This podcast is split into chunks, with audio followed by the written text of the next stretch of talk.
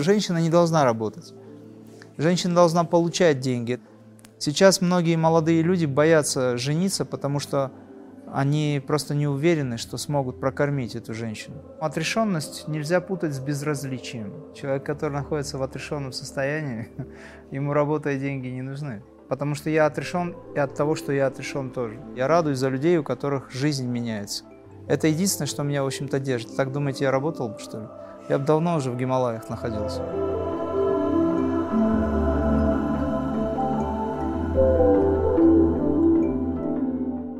Как быть реализованным в своем деле, работаю психологом? Мы сейчас не говорим о том, что есть эго-личность, которая хочет много денег, и ей интересно что-то делать. Ну, например, там она э, хочет продавать вещи, ездить куда-нибудь там, я не знаю, в Эмираты, привозить и продавать. Она может это делать. И она будет постоянно заниматься тем, чтобы заработать деньги. Опять же, встает вопрос, для чего ей такое количество денег? Ну, или ему, неважно. Для чего? Что он будет с ними делать? Он знает, как использовать. Люди хотят получить... Для чего люди работают в основном? Чтобы получить деньги. Для чего им нужны деньги? Для того, чтобы покупать вещи, еду и так далее.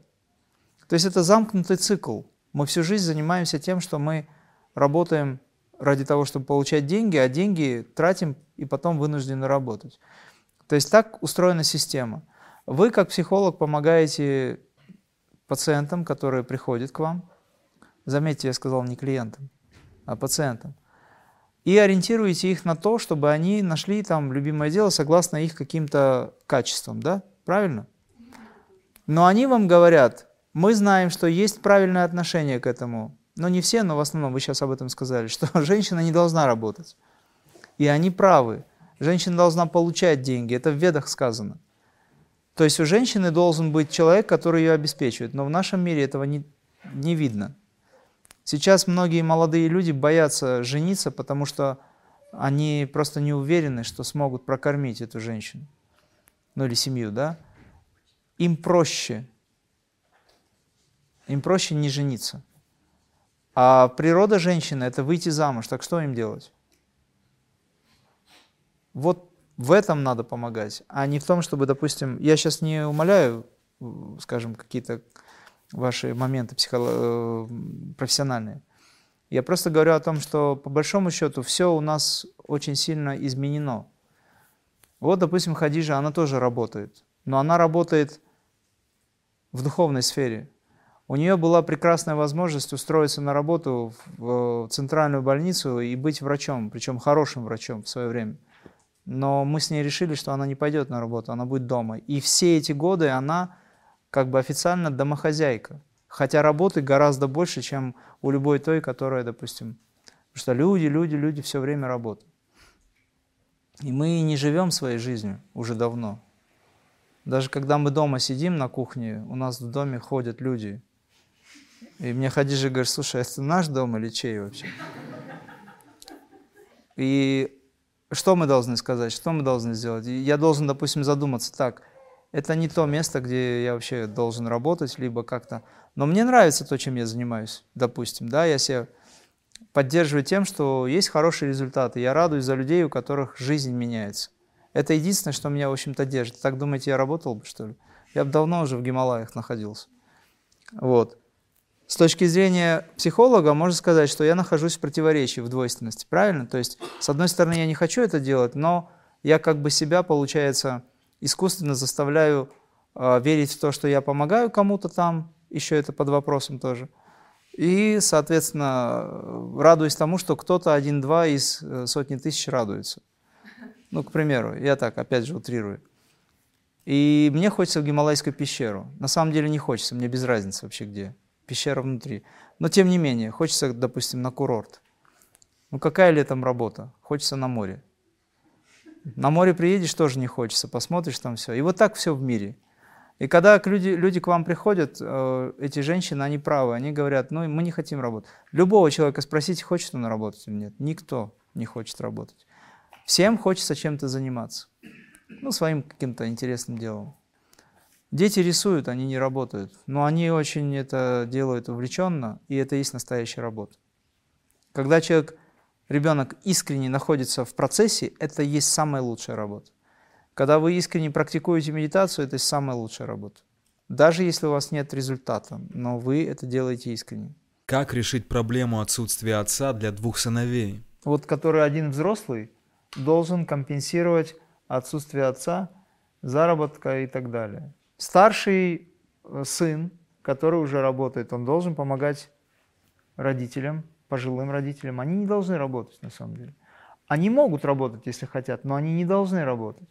Это делает сын, это делает дочь, если нужно. Тогда вынуждена она может работать. Если отца нет, кормильца, ну кто-то же есть из старших детей, студент, у нас очень много случаев, когда студент учится и работает. Я сам учился и работал, мне родителям надо было помогать в свое время. Вы это можете делать как мать, конечно, но мне кажется, это неправильно. Нет, приготовить поесть, конечно, нужно, я не против. Но если говорить о том, что вы взяли на себя и взвалили ответственность, вы же сейчас вопрос задаете, вы же сами понимаете, что это неправильно. Поэтому и задаете вопрос. Это другой вопрос. Сначала нужно определиться, хотите вы это изменить или нет. А вот как, это уже другой вопрос. Поэтому вы для себя а, должны определиться. Тогда и с давлением все будет хорошо, Тогда, потому что вы взвалили на себя обязанности, которые не должны нести. Внутренне вы не согласны, это напряжение вызывает, плюс тут еще духовная практика, плюс еще масса других дел. В конце концов, хочется просто расслабиться и пойти оторваться где-нибудь там с подругами. Ну, я так утрирую. А этого не происходит, и это накапливается годами. Я тоже, кстати, в отпуске давно не был. Последний раз не помню, когда в жизни. Ну, вот так. Поэтому либо вы компенсируете и принимаете это как духовную практику, но тогда вопрос не задается. Либо если он есть этот вопрос, тогда нужно его быстренько реализовать и сказать, так, ребят, все, вы говорите, я с этого момента хочу отдохнуть. Пришло время отдыхать. По ведическим законам вы сейчас, извините, находитесь в таком возрасте, возрастной категории, которая не позволяет вам заниматься, э, скажем так, делами обеспечения. Вы должны заниматься душой, чтобы продлить свою жизнь, чтобы наладить связь с Богом. Чем вы сейчас и занимаетесь? Что такое отрешенный? Как понять, что это правдиво? Само понятие отрешенности уже предполагает отрешенное отношение к деньгам и к работе. Человек, который находится в отрешенном состоянии, ему работа и деньги не нужны, по большому счету. Но если он хочет сочетать эти два, скажем, аспекта, то ему нужно научиться в этой отрешенности быть отрешенным от самого понятия отрешенности. И когда человек отрешен от привязанности к отрешенности, от привязанности к свободе, он настоящую свободу получает и получает настоящую отрешенность. Если я отрешен, никакой проблемы нет в том, чтобы сделать что-то. Потому что я отрешен и от того, что я отрешен тоже. То есть на самом деле, если человек обладает волей, и воля диктует то, что он должен сделать, необходимые действия, то есть Бог ему напрямую говорит, что человек должен сделать, то отрешенность как раз-таки помогает человеку, не отвлекаясь на все остальные фрагменты или привязанности в жизни, даже если они есть, сделать то, что ему говорит свыше. И если мы говорим о человеческой отрешенности, просто обычно, ну или, допустим, человек занимается йогой, он достиг какой-то степени отрешенности, но при этом он еще не чувствует воли свыше, так как я вначале сказал, то тогда ему надо научиться исполнять свой долг. В понятие отрешенности не входит безразличие ко всему. В понятие отрешенности входит безразличное отношение или отрешенность к вещам, которые его заставляют деградировать, которые нарушают заповеди, которые, допустим, мешают ему эволюционировать. Вот к этим вещам он должен быть отрешен. А к вещам, которые созидательны в этой жизни, ну, например, служение, помощь родителям, к примеру, друзьям, там, самому себе в первую очередь, да, потому чтобы воспитывать себя, то эта отрешенность помогает ему отстраниться от того, что ему мешает, и совершать действия в направлении вот этого вот развития всего, что с ним связано. Поэтому отрешенность нельзя путать с безразличием. Это разные понятия. Безразличие – это эгоистическое чувство, где не все равно вообще. Есть там кто-то или нет. Мне вообще все, все равно. Единственное, мне не все равно, когда я о себе самом любимом думаю, да, то есть об, о своем эго думаю, вот это не все равно. А все остальное ему безразлично. И поэтому я говорю, человек, у которого депрессивное состояние, это как раз именно то время или тот фрагмент, когда он может очень высоко подняться, если он правильно к этому отнесется. Поэтому включается чувство отрешенности по отношению к депрессивному состоянию.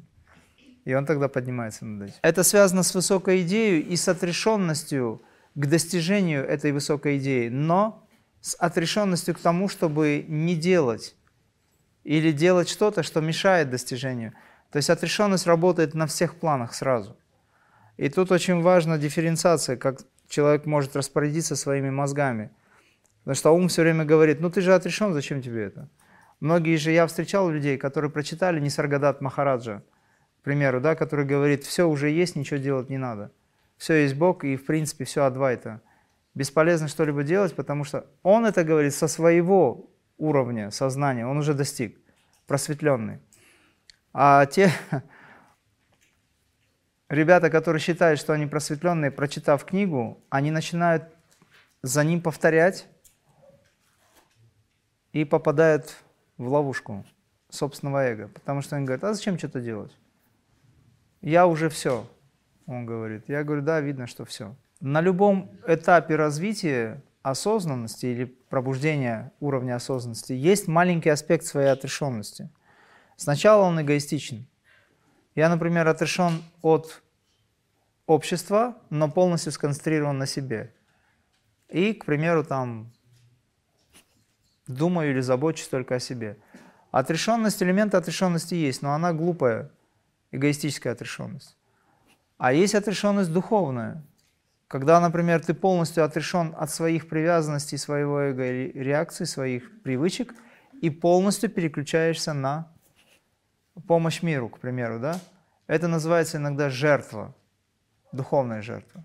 Когда ты отдаешь себя миру и забываешь себя – Здесь присутствует отрешенность. Но идеи разные.